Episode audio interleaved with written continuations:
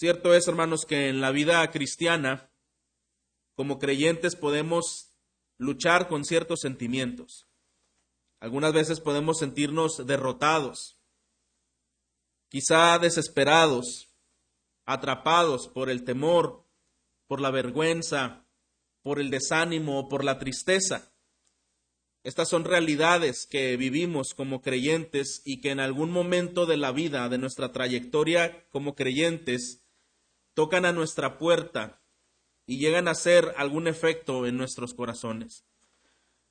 Y regularmente, hermanos, estos sentimientos brotan de tres razones.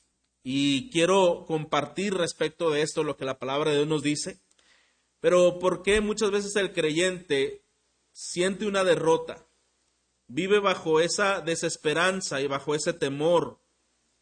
Mire, una de las razones es porque a veces tenemos información falsa y hemos dejado escuchar a nuestras mentes información falsa. Recuerda cuando la serpiente sedujo a Eva, la indujo a cometer desobediencia y pecado delante de Dios. Y esto fue por una razón, por una información falsa. Algunas veces no es información falsa, pero sí es falta de información, lo que llamamos ignorancia. Un creyente que ignora todo lo que es en Cristo, todo lo que tiene en Cristo, muchas veces vive bajo una insatisfacción innecesaria por ignorar toda la riqueza, el poder y la gloria que tiene en Cristo. Es como una persona que pueda vivir en suma pobreza porque ignora quizá que tiene una cuenta en el banco de la cual podría usar de una manera ilimitada. Bueno, y otra razón es porque hay información olvidada. A esto le llamamos descuido. Entonces puede ser que la mentira que ha entrado a nuestra mente o la ignorancia o simplemente el descuido no nos permite vivir de una manera plena y gozosa y victoriosa delante de Dios. Y hermanos, debemos de reconocer que el enemigo de nuestras almas busca que estas deficiencias estén en nuestra mente para de esta forma distorsionar o disminuir o distraer nuestra fe. Eso es lo que busca el enemigo, ¿verdad? Distorsionar, disminuir o distraer nuestra fe. Y de esta manera, con una fe débil, entonces vivimos también con una actitud temerosa y derrotada. Un escritor que se llama William Godel dice esto, muchos de los problemas que hallamos aún en la consejería son de carácter doctrinal, originados en un concepto equivocado de Dios, del pecado o del yo. Realmente, hermanos, lo que creemos es una base para saber qué es lo que sentimos, qué es lo que deseamos y finalmente qué es lo que hacemos. En nuestras creencias, en lo que verdaderamente nosotros creemos, esto se va a desenvolver o se va a desencadenar en otros aspectos importantes de nuestra vida. Y no hablamos de un credo solamente intelectual. Una creencia verdadera es lo que nuestro corazón afirma y nuestra fe afirma con denuedo. El apóstol Pablo sabía que el creyente es atacado por diversas maneras, por diversos blancos, y sabía también lo indispensable que era para el creyente estar blindado de la mente y del corazón en contra de las cosas que vienen hacia su vida. Tenía que estar blindado de la mente y el corazón con la verdad del Evangelio. Solamente la verdad del Evangelio puede hacer frente contra esta información falsa o con esta vida descuidada que podemos permitir en nuestra vida. Así que el apóstol Pablo escribe en estos versículos que leímos y lo hace inspirado por el Espíritu Santo y él va a hacer algunas preguntas que implican una respuesta. De hecho, son cinco preguntas que lanza aquí el apóstol Pablo a modo de hacer comprender a los oyentes cómo deben vivir su fe, qué deben entender respecto de su fe del Señor y hay respuesta en cada pregunta. Bueno, el día de hoy solamente vamos a ver cuatro y una quedará pendiente porque hay suficiente material en esa sola, pero vamos a ver entonces algunas de estas preguntas. Y mire, primeramente ahí en el versículo 31, dice entonces, ¿qué diremos a esto? Si Dios está con nosotros, ¿quién contra nosotros? Esa es la primera pregunta, ¿verdad? Viene también en el capítulo, versículo siguiente, 33. ¿Quién acusará a los escogidos de Dios? ¿Verdad? Esa es otra pregunta. ¿Quién es el que condena? ¿Verdad? ¿Quién nos separará del amor de Cristo? Hay preguntas. Y lo que vamos a ver esta mañana, hermanos, es ¿quién contra nosotros? Como dice en el versículo 31, ¿qué diremos a esto? Si Dios está por nosotros, ¿quién contra nosotros? Entonces, ¿quién contra nosotros? Y vamos a ver cuatro verdades a la luz de esta pregunta. Y primero es, ¿quién está con nosotros si Dios es por nosotros? Dice el versículo 31, ¿verdad? Si Dios está por nosotros, ¿quién contra nosotros? ¿Qué quiere decir esta declaración, hermanos? Si Dios es por nosotros, lo que el apóstol quiere hacernos comprender, o la pregunta más bien va dirigida es, ¿quién puede oponerse de manera exitosa para que Dios haga su plan en nosotros? Si Dios está por nosotros, ¿quién puede oponerse exitosamente para que lleguemos a la gloria? Es lo que el apóstol Pablo está diciendo. Si en nuestro corazón hay temor, si en nuestro corazón hay debilidad, normalmente es porque sentimos que hay grandes problemas en contra de nosotros. Y lo que el apóstol Pablo está diciendo, a ver, si Dios está contigo, todo lo demás es cierto, hay muchos enemigos para el creyente, hay muchos enemigos y algunos serán enlistados en esta enseñanza. Pero antes de pensar en, los enemigos y en sus efectos y en sus amenazas, Tú debes creer la verdad. Si Dios es por ti, ¿quién contra ti? Aún sea quizá el oponente más terrible que pudiéramos imaginar, si Dios está por nosotros, ¿quién contra nosotros? ¿Quién puede oponerse de tal manera que pueda impedir que la obra de Dios sea realizada, se lleve a cabo? No hay nadie que pueda hacerlo. Y mire, en Romanos 8.1 desde este principio del capítulo, dice que ya no hay ninguna condenación para los que están en Cristo Jesús. Lo que vimos la semana pasada y las semanas anteriores que se ha tocado Romanos, hemos visto cómo este libro nos da una fuerte esperanza a través de entender cómo obra Dios en la vida de los escogidos. Y de esta manera dice que ya no hay ninguna condenación para los que están en Cristo Jesús. Hermanos, algunas veces el Señor permite en nuestras vidas algunas formas difíciles de poder asimilarlas, de poder experimentar ciertos sucesos, ciertos abatimientos. Algunas veces incluso el Señor permite cierta disciplina y por disciplina no es precisamente un castigo. Entendemos que muchas cosas que vivimos pueden ser consecuencias de malas decisiones. ¿Estamos de acuerdo, hermanos? mas no siempre son consecuencias de malas decisiones. Disciplina no es siempre un castigo. A veces Dios permite ciertas circunstancias en nuestra vida para ayudarnos a disciplinarnos, es decir, a santificarnos, a perfeccionar nuestra vida para que podamos ser mejores creyentes para la gloria de su nombre. Así que Dios ejerce cierta disciplina con el fin de santificarnos, con el fin de perfeccionarnos, pero esto Dios lo hace, hermanos, porque nos ama. No es el contrario. Es realmente porque Dios nos ama. No es porque nos ha retirado su gracia, sino que al contrario, es para demostrarnos mayor gracia. El cristiano va a encontrar mucha oposición. Mire, leímos versículo 35 y vamos de nuevo. Dice, ¿quién nos separará del amor de Cristo? ¿Tribulación o angustia o persecución o hambre o desnudez o peligro o espada? Tal como está escrito, por causa tuya somos puestos a muerte todo el día. Somos considerados como ovejas para el matadero.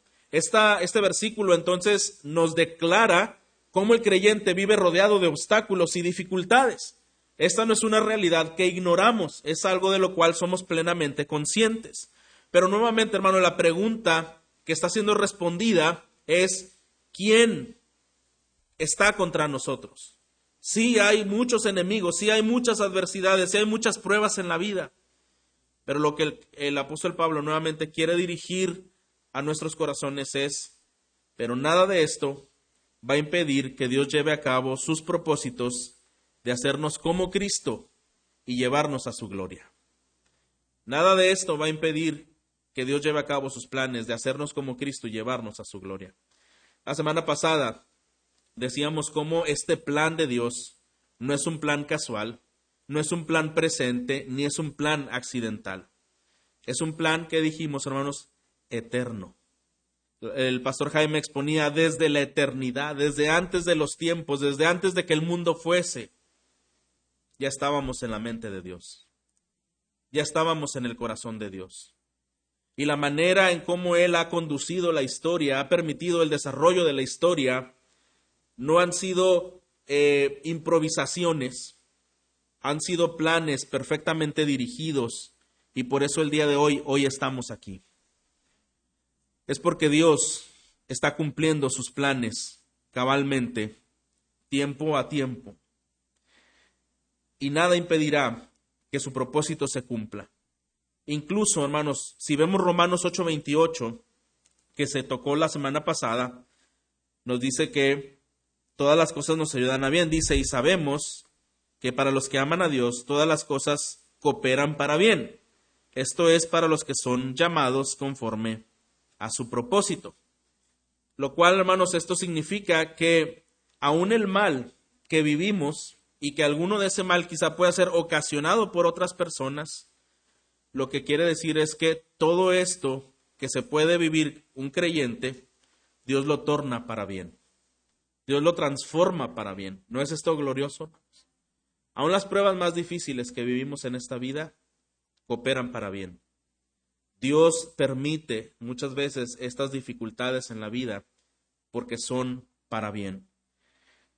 Nuestros sentimientos no pueden comprender la profundidad de esta verdad, desde luego. Algo que se comentaba la semana pasada es que nuestra mente es finita, mientras la de Dios es infinita y eterna. Nosotros estamos muy limitados a el obrar de Dios y por eso vivimos por fe, creyendo en que todo lo que Él hace y todo lo que Él permite lo está haciendo un Dios que es bueno y que seguimos en su mano. Mire lo que dice el pastor John Piper. Esta es una de las frases transformadoras que en lo personal ha traído convicción a mi vida. Y él dice, Dios convierte a los enemigos de nuestro gozo en sirvientes de nuestro bien. Dios convierte a los enemigos de nuestro gozo en sirvientes de nuestro bien.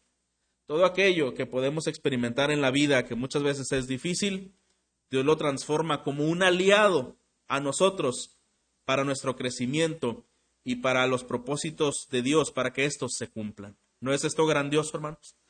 Pensemos por un momento, aún el aguijón en la carne del apóstol Pablo. Recuerda que él habla en, Corintios que le había sido dado un aguijón en la carne algo que le hacía sufrir enormemente y que él había rogado al Señor que lo quitara y el Señor no lo quitó, pero sí le respondió, ¿verdad? Le dijo, bástate mi gracia, porque mi poder se perfecciona en la debilidad. Bueno, dice que este aguijón era tan fuerte que él lo relaciona como un mensajero de Satanás que iba y lo abofeteaba.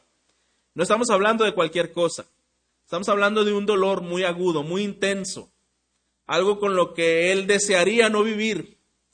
Y el Señor le dice, no, ha sido puesto con un propósito. ¿Y cuál fue ese, propósito por el cual Dios permitió un aguijón en la vida del apóstol Pablo? Él mismo lo explica.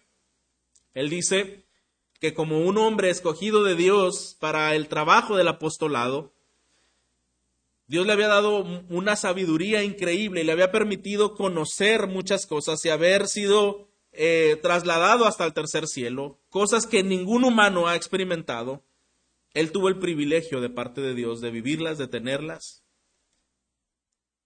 Pero eso era peligroso porque él pudo haberse enorgullecido y jactado. Dice, para que todas esas glorias, para que todas esas bendiciones no me exaltasen sobremanera, me fue dado este aguijón en mi carne. Entonces, hermanos, este aguijón en la carne que fue dado al apóstol Pablo produjo en él una virtud mayor, produjo en él humildad.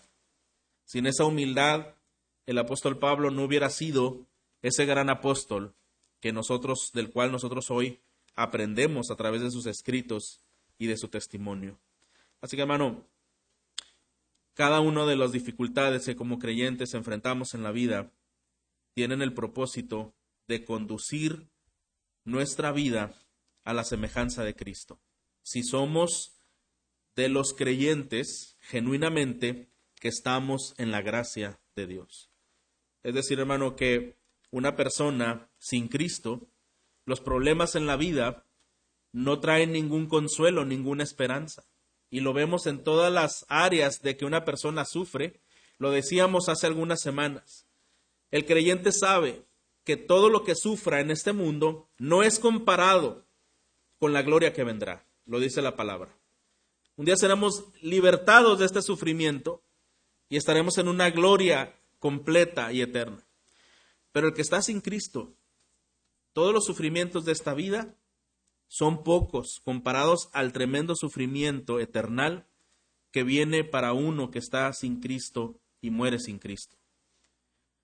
Así que hermano, los problemas en la vida de un no creyente no cooperan para bien y solamente son una sombra de un terror más profundo que vendrá. Pero el creyente sabe que estos problemas no le apartan de Dios, no le hacen eh, estar en una vida derrotada, simplemente están cooperando para bien. Y mire, continuemos con la lectura. si Dios está por nosotros, ¿quién estará contra nosotros? Y ahora dice, el que no negone a su propio Hijo, sino que lo entregó por todos nosotros, ¿cómo no nos dará también junto con Él todas las cosas? ¿Quién está contra nosotros, hermanos? Dijimos número uno, si Dios está, contra, si Dios está con nosotros. ¿Quién está contra nosotros? Número dos, si entregó a su amado Hijo, ¿no ha de entregarnos cosas más pequeñas? Este es el segundo punto. Si entregó a su amado Hijo, ¿no ha de entregarnos cosas pequeñas. Es lo que está diciendo en el versículo 32, ¿verdad? Eh, ni siquiera negó a su propio hijo. Algunos llaman a este texto, hermanos, la lógica de la fe. Y es que en todo el universo no hay nada más amado, no hay nada más valioso, más excelso para Dios que su propio hijo. Esto es lo más, eh, lo que más regocijo traía en el corazón de Dios. Él es el unigénito del Padre y sin embargo aún así Él lo entregó para que pecadores culpables podamos ser reconciliados por medio de Él. Es la prueba más contundente del gran amor que Dios tiene por nosotros. Y la palabra que aquí se emplea para decir entregó, ¿verdad? Que aún entregó a su propio Hijo. ¿Sabe que esta palabra también se muestra en los evangelios? Se muestra en los evangelios cuando dice que eh, Judas entregó a Jesús. Es la misma palabra. También cuando dice que ah, los sacerdotes entregaron a Jesús o Pilatos entregó a Jesús, es la misma palabra para describir que Dios entregó a su propio Hijo. ¿Y por qué es la misma palabra en el griego? Porque hermanos, en todos los casos, en la última instancia, fue Dios quien lo entregó. Fue por voluntad de Dios, ¿verdad? Sí, ellos tendrán su culpabilidad delante de Dios, su condena, los judíos, los romanos, pero finalmente fue Dios quien entregó a su propio Hijo. Mire lo que dice Hechos capítulo 2, versículos 22 al 24.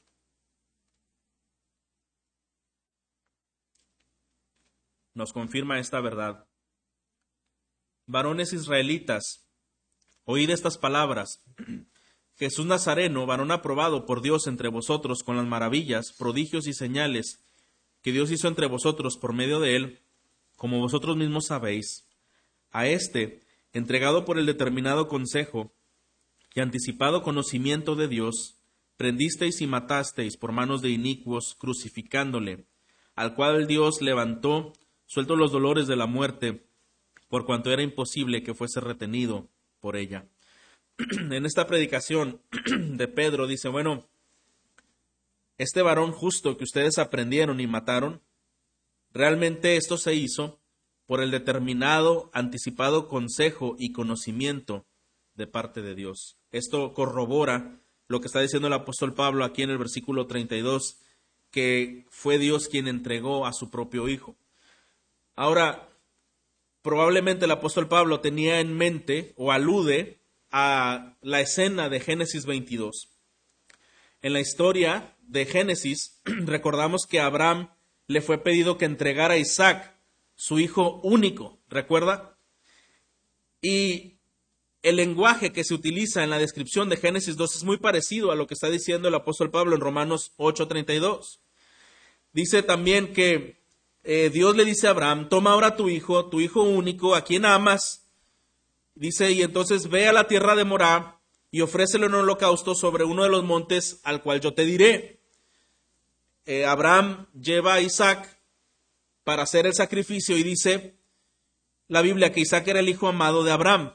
Dice que era el hijo de su vejez, era el hijo de la promesa y nosotros pudiéramos preguntarnos, no tiene mucho sentido que Dios le haya pedido que entregara a su hijo si tantos años estuvo en espera de ese hijo, ¿no es así? Dios había hecho un milagro, ¿verdad?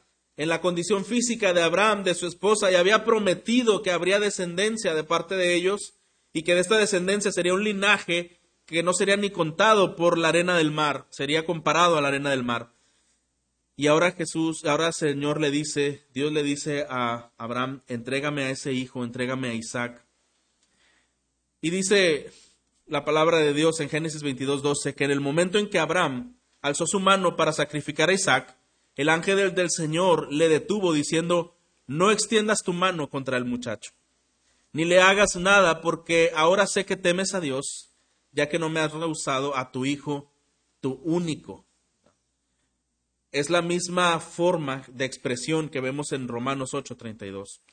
De hecho, en la traducción del Antiguo Testamento al griego, porque el Antiguo Testamento está en hebreo, pero hay una traducción al griego que se llama la Septuaginta, la palabra que es usada en este relato de Abraham e Isaac es nuevamente la misma de Romanos 8:32. Ya sé que temes a Dios porque no eximiste a tu Hijo único. Sé que temes a Dios porque no eximiste a tu Hijo. hermano, todos los creyentes podemos decir, Señor, yo sé que tú me amas. Yo sé que estás sobrando en mi favor, en medio de las providencias más obscuras, porque tú no eximiste ni a tu propio Hijo. Hermano, normalmente una persona está dispuesta a ser generosa con otra hasta cierto nivel, hasta cierto punto hay afectos muy profundos de los cuales difícilmente deseamos desprendernos.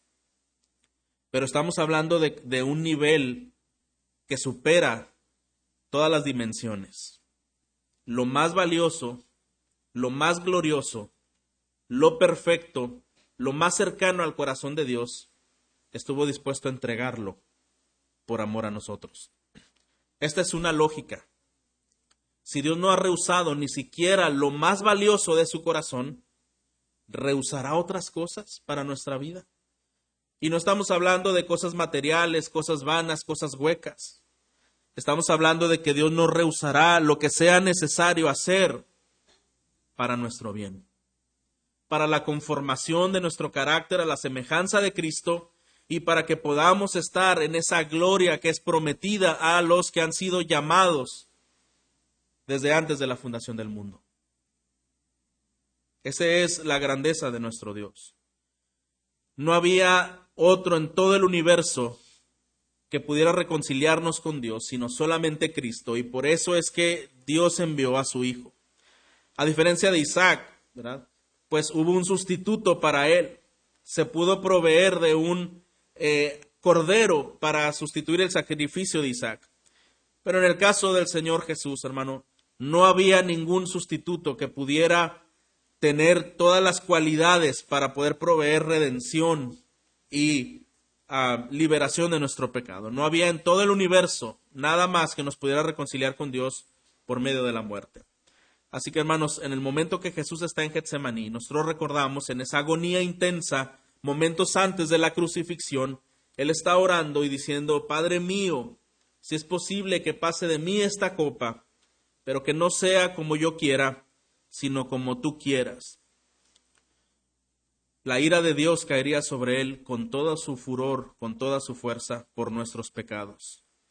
Y cuando él exclama, Padre mío, lo hace con una expresión de ternura, de dependencia y hasta cierto punto, hermanos, de un horror inimaginable, por lo que vendría a acechar su vida, terminando en muerte tendría que cargar con nuestros pecados.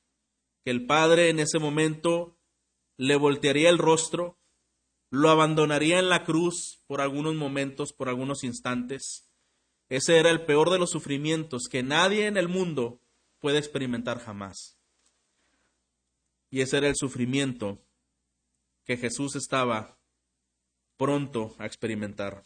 Abba Padre, Padre mío, con ternura, con desesperación, con temor, si es posible que pase de mí esta copa, pero no era posible. No había otra forma de salvarnos, solamente que alguien con un valor infinito, sin pecado, pueda, podía sufrir en la cruz a causa de nuestra culpa. Tenía que tomar nuestro lugar para pagar nuestras deudas de acuerdo a la justicia de Dios. Y Jesús se sometió voluntariamente a esos deseos del Padre.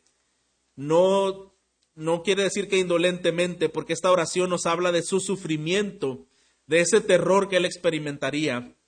Pero a pesar de eso, se sometió a la voluntad del Padre de ser crucificado en la cruz, de ser abandonado en la cruz por amor a nosotros.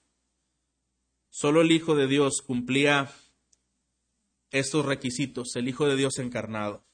Así que hermanos, en ese momento de agonía y con el corazón partido en pedazos, Cristo decide someter su voluntad humana a la voluntad del Padre para que no sea como Él quería, sino como Dios lo había estipulado.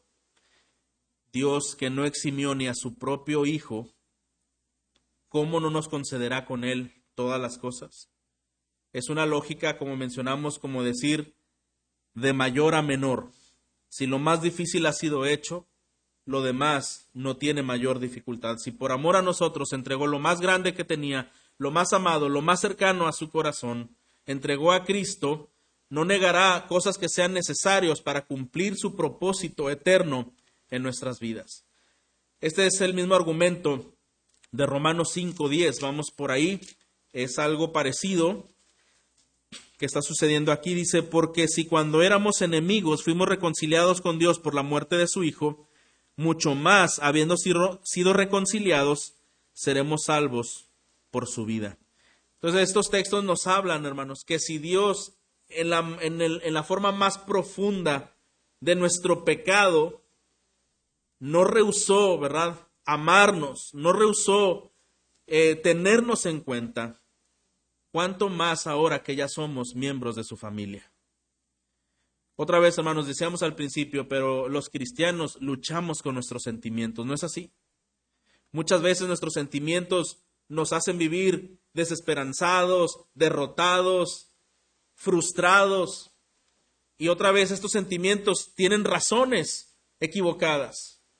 O tenemos falsa información, o tenemos información eh, que no es, no solo que es falsa, sino que también tenemos información olvidada, tenemos un descuido, ¿verdad?, de nuestra vida, o simplemente no tenemos la información en nuestra mente y hemos ignorado las verdades de Dios. Y el apóstol Pablo nuevamente está hablando al creyente. El creyente que sufre contra estos sentimientos de desesperación, de derrota constantemente, si Cristo está, si Dios está por nosotros, ¿quién está contra nosotros? Pero es que hay muchas aflicciones en la vida, hay muchos problemas, hay muchas situaciones que enfrentamos y todas esas han sido enumeradas, ¿verdad? ¿Quién podrá apartarnos del amor de Dios? Tribulación, angustia, persecución, espada, hambre, desnudez. si cuando éramos enemigos fuimos reconciliados con Dios por la muerte de su Hijo, mucho más habiendo sido reconciliados seremos salvos por su vida. Y ahora que somos sus hijos, hermanos, Dios querrá dejarnos en el fracaso o que nos perdamos, si Él ya nos ha dado lo más valioso. Mire lo que dice un autor, este autor se llama John Stott, y él dice, Dios al darnos a su Hijo, nos ha dado todo. Amén. Dios al darnos a su Hijo nos ha dado todo.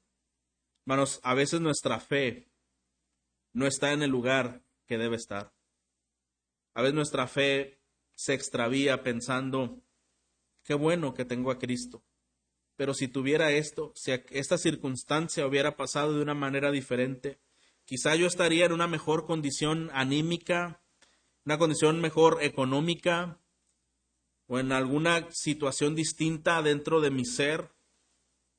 Hermano, si Dios nos ha dado a Cristo, nos ha dado todo. No hay nada más que necesitamos. No hay nada que pudo o debió de haber sido diferente. El que tiene al Señor tiene la vida, lo tiene todo. Y Él nos dio lo más valioso de su corazón, nos dio a su Hijo, a su único. ¿Qué son todas las cosas? Dice este autor John Stott, al darnos a su Hijo nos dio todo. La cruz es la garantía de la continua e infaltable generosidad de Dios. La cruz es la garantía de la continua e infaltable generosidad de Dios. Eso nos debe recordar el profundo amor que Dios tiene por nosotros. Si nos ha dado a su Hijo, ¿cómo nos dará todas las cosas? ¿Qué son todas las cosas? Bueno, de acuerdo a Romanos 8:28, que leímos hace un momento, nos dice que aún todas las cosas cooperan para bien, y ahora Romanos 8:37, leemos ahí, dice, pero en todas estas cosas somos más que vencedores por medio de aquel que nos amó. Así que lo que Pablo está diciendo aquí es que Dios está comprometido a darnos todo lo que sea necesario para hacernos conforme a la imagen de su Hijo y llevarnos seguros a la gloria. Esas son todas las cosas, amado. Todo lo que Dios permita, todo lo que Dios desarrolla en nuestras vidas, todo lo que Él hace, está cumpliendo solamente este propósito. Está haciéndonos conforme a la imagen de su Hijo y está llevándonos seguros a la gloria. ¿Y cuáles son todas estas cosas si las pudiéramos traducir de alguna manera entendible y práctica? Bueno, hermanos, Dios nos ha dado muchas promesas. ¿No es así, hermanos? Promesas en las cuales nos aferramos y nuestra fe se incrementa y se fortalece por estas promesas. Pero, hermanos, sabemos que el creyente no solamente tiene promesas, también tenemos pruebas. Hermano, ¿esas también vienen de parte de Dios? Sí, también las pruebas son todas las cosas de las cuales Dios nos ha dado para hacernos más como su Hijo y llevarnos seguros a la gloria. Si nos ha dado a su Hijo, nos dará todas las cosas y en esas cosas nos ha dado promesas y también permite pruebas en nuestra vida. También disciplinas, advertencias, entendimiento y convicción de pecado, una mayor comprensión del Evangelio y fortaleza en el corazón. Todas estas cosas no son dadas. Todo lo que sea necesario hacer para hacer lo que Él se ha propuesto hacer, Él no lo ha dado. Vamos al número tres. ¿Quién contra nosotros? Dijimos, número tres. Si las acusaciones en nuestra contra frente al tribunal de Dios no pueden prevalecer. ¿Quién contra nosotros si las acusaciones en nuestra contra frente al tribunal de Dios no pueden prevalecer. y una persona decía, a veces nos gustan las películas de suspenso, ¿verdad? O un poquito de drama también. Cuando a veces en una corte el acusado, la, la, parte, la parte acusatoria está buscando pruebas que lo incriminen, que revelen todas las cosas y si el caso parece ir a su favor, a veces en alguna película, ¿verdad? Se muestra una prueba contundente final en donde cambia totalmente todo el panorama y voltea eh, el veredicto y el final. Y entonces el acusado es encontrado culpable. Pero en el caso del creyente las cosas no pueden ser así. Porque el Señor nos ha conocido, hermanos, desde antes de la fundación del mundo. ¿Quién acusará a los escogidos de Dios? Vamos al versículo 33. Lo leemos juntos, dice, ¿quién acusará a los escogidos de Dios? Dios es el que justifica. ¿Quién acusará a los escogidos de Dios? Mi hermano, los creyentes vamos a ser acusados muchas veces a lo largo de nuestra vida. ¿Y por qué decimos esto? Porque la Biblia lo dice. Mateo 5:11 nos dice, Bienaventurados cuando os vituperen y persigan y digan toda clase de mal contra vosotros, mintiendo. Hermano, no debe sorprendernos que como creyentes en más de una ocasión seamos señalados, seamos acusados de una forma o de otra forma. Esto es parte de nuestra vida como creyentes.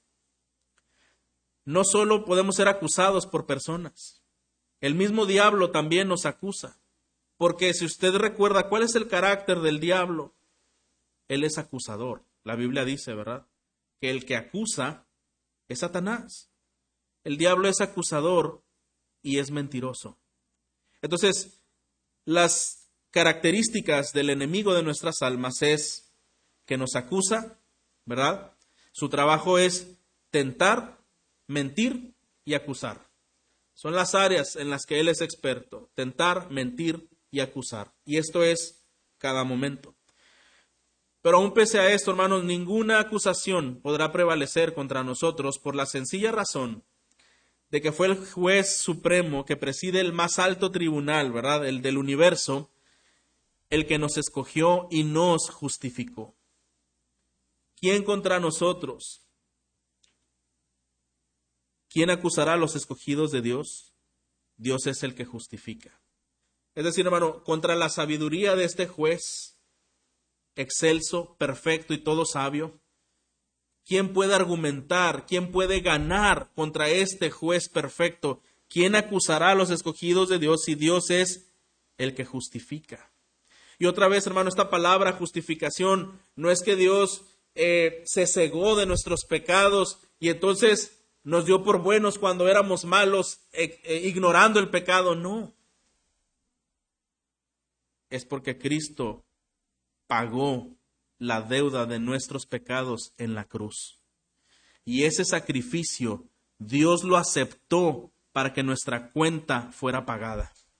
Y somos justificados no porque fuimos buenos, ni porque Dios se tapó los ojos y no quiso ver nuestra maldad. Es porque aún viendo nuestra terrible maldad en el profundo de nuestro corazón, no escatimone a su propio Hijo para pagar esa deuda que teníamos delante de ese juez perfecto. Y la pregunta es, cristiano, ¿quién te puede acusar si el Dios perfecto del universo no escatimó a su propio Hijo para justificarte? ¿Quién te puede acusar? Y dice este versículo, Dios es el que justifica. Versículo 34, ¿quién es el que condena? Cristo Jesús es el que murió, si más aún el que resucitó, el que además está a la diestra de Dios, el que también intercede por nosotros.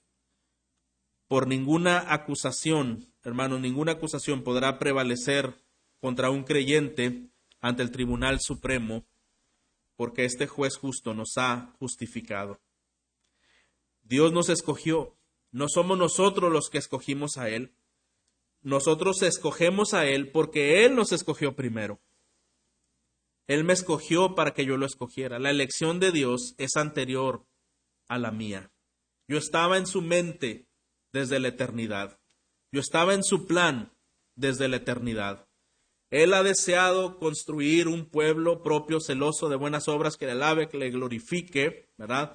Hacernos partícipes de su bien, mostrar su gloria y este ha sido su plan perfecto desde siempre.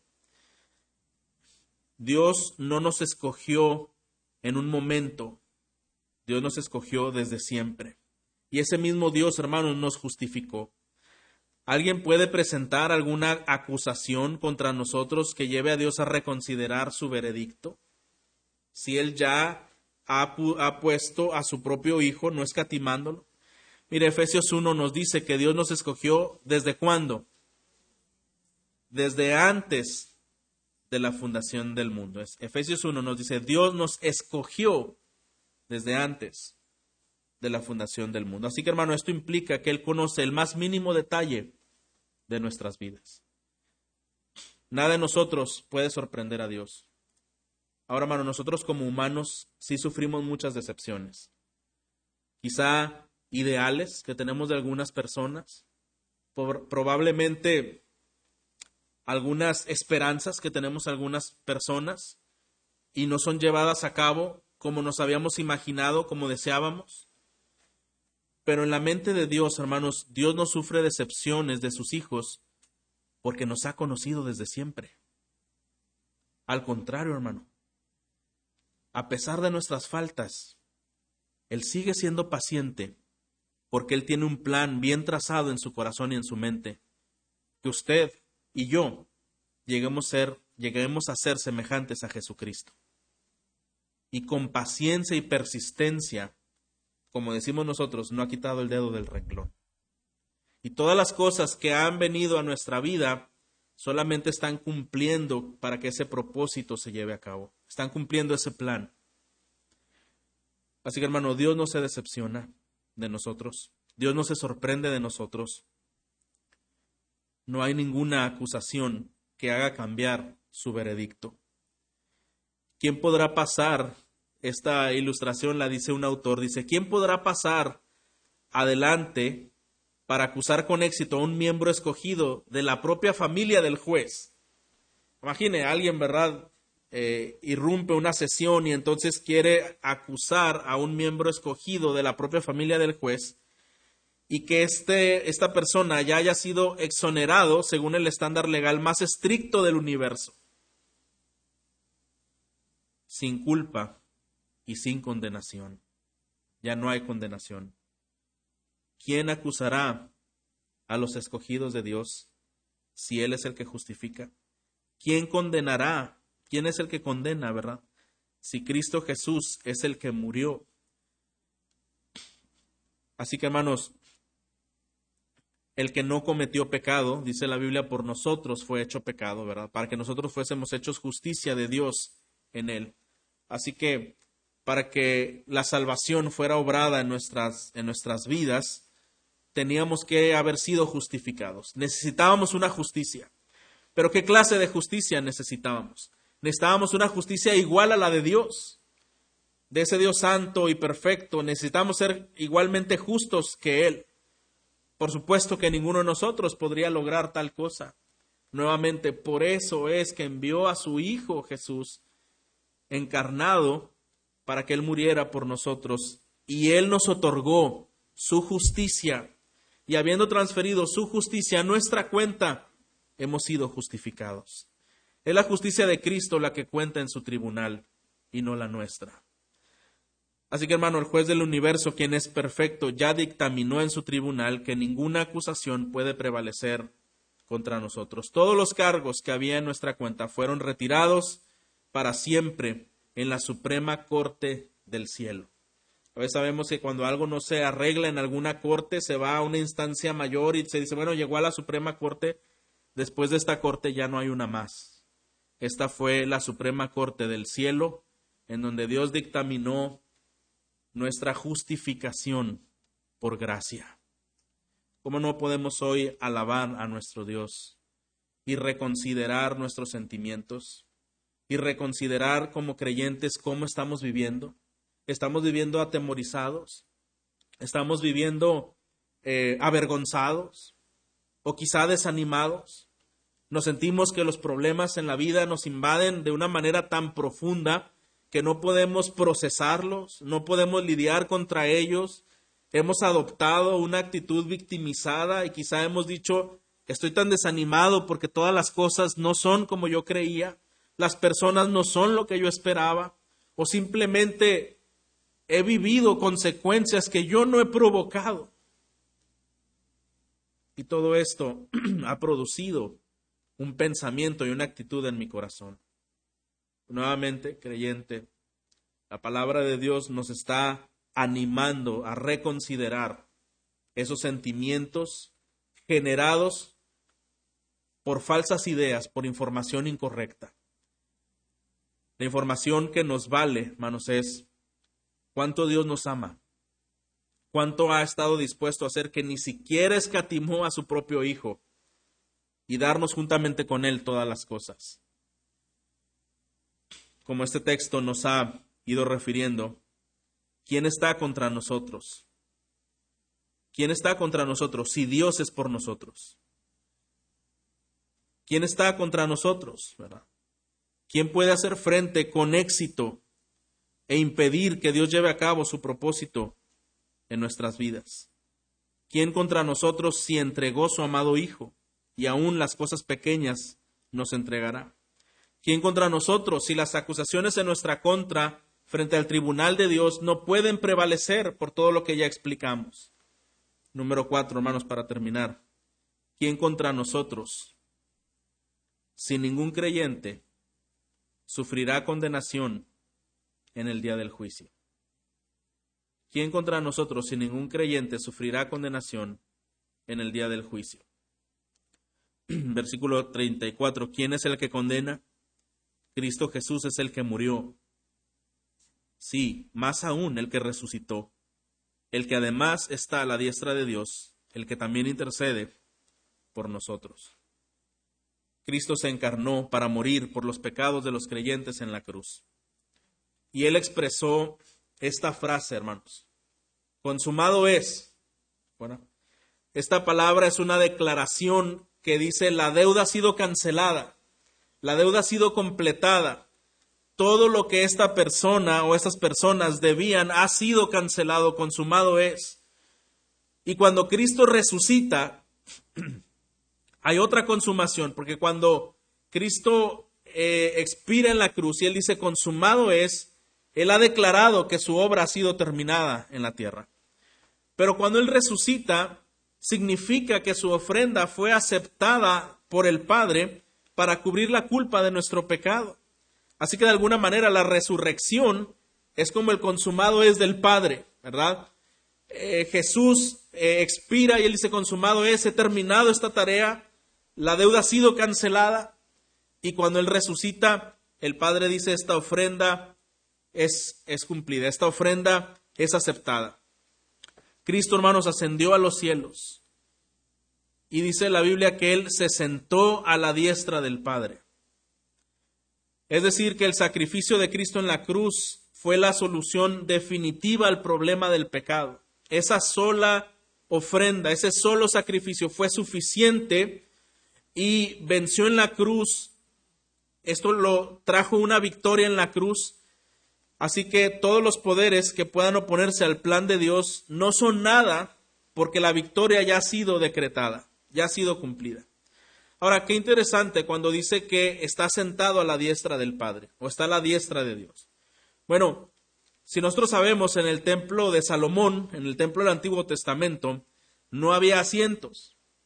Lo que significa es que los sacerdotes constantemente estaban presentando ofrendas y ofrendas, ¿verdad? Continuamente y no terminaban. ¿Por qué? Porque los pecados eran muchos. Y entonces necesitaban un sacrificio, otro sacrificio, otro sacrificio y no había tiempo para descansar. Pero cuando Cristo fue crucificado y fue aceptado por el Padre, dice que ahora está sentado a la diestra de Dios. Así que él ya no está de pie. ¿Sabe por qué? Ahora significa que él está sentado esperando. Ya no hay necesidad de hacer otro sacrificio, ya no hay necesidad de hacer otra cosa más. Él hizo un solo sacrificio para siempre, ascendió a los cielos y está sentado a la diestra del Padre. ¿Y qué actividad tiene ahora Cristo sentado a la diestra del Padre si ya no está ofreciendo otro sacrificio? Está reinando con Él está sentado a la diestra del Padre hasta que todos sus enemigos estén puestos en el estrado de sus pies. Y dice que este Jesús, quien fue crucificado, que resucitó y que está a la diestra de Dios, dice, es el que también intercede por nosotros. ¿Sabe por qué?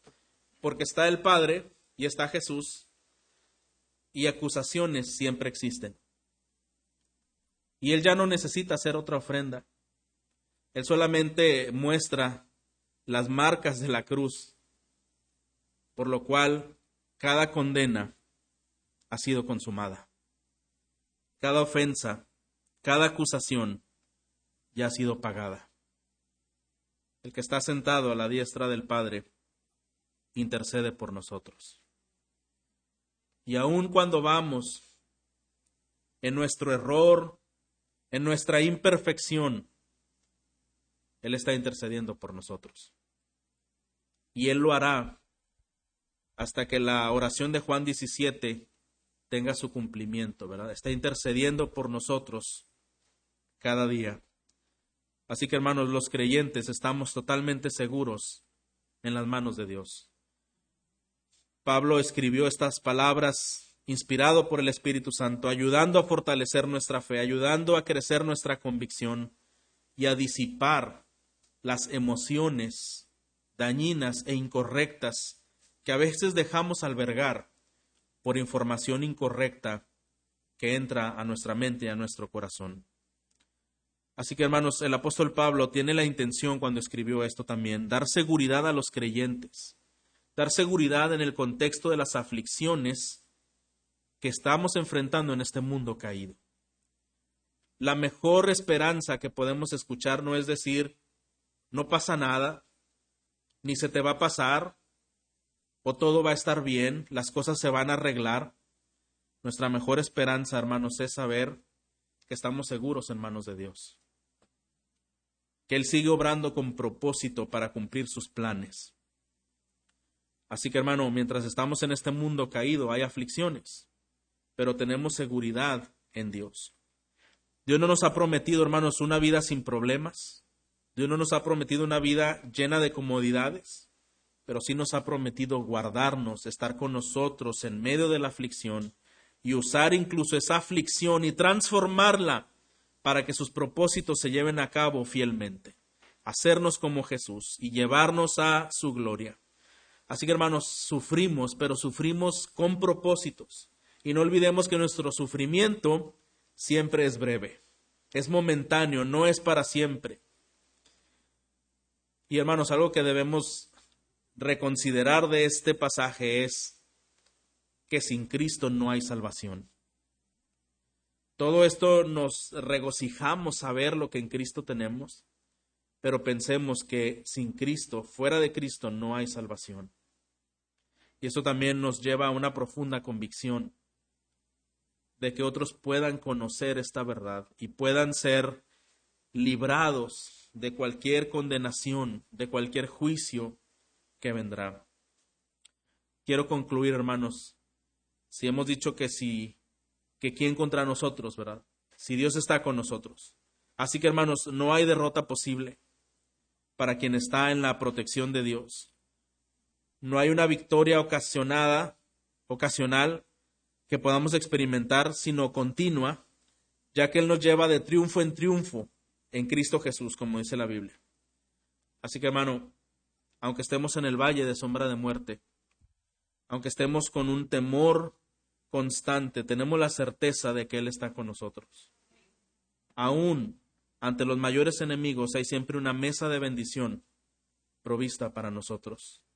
Él sigue aderezando mesa, hermanos, y nos sigue dando de esa bendita comunión en presencia de nuestros angustiadores. Estamos seguros en Dios. ¿Quién contra nosotros? Si Dios es por nosotros. Oremos. Señor,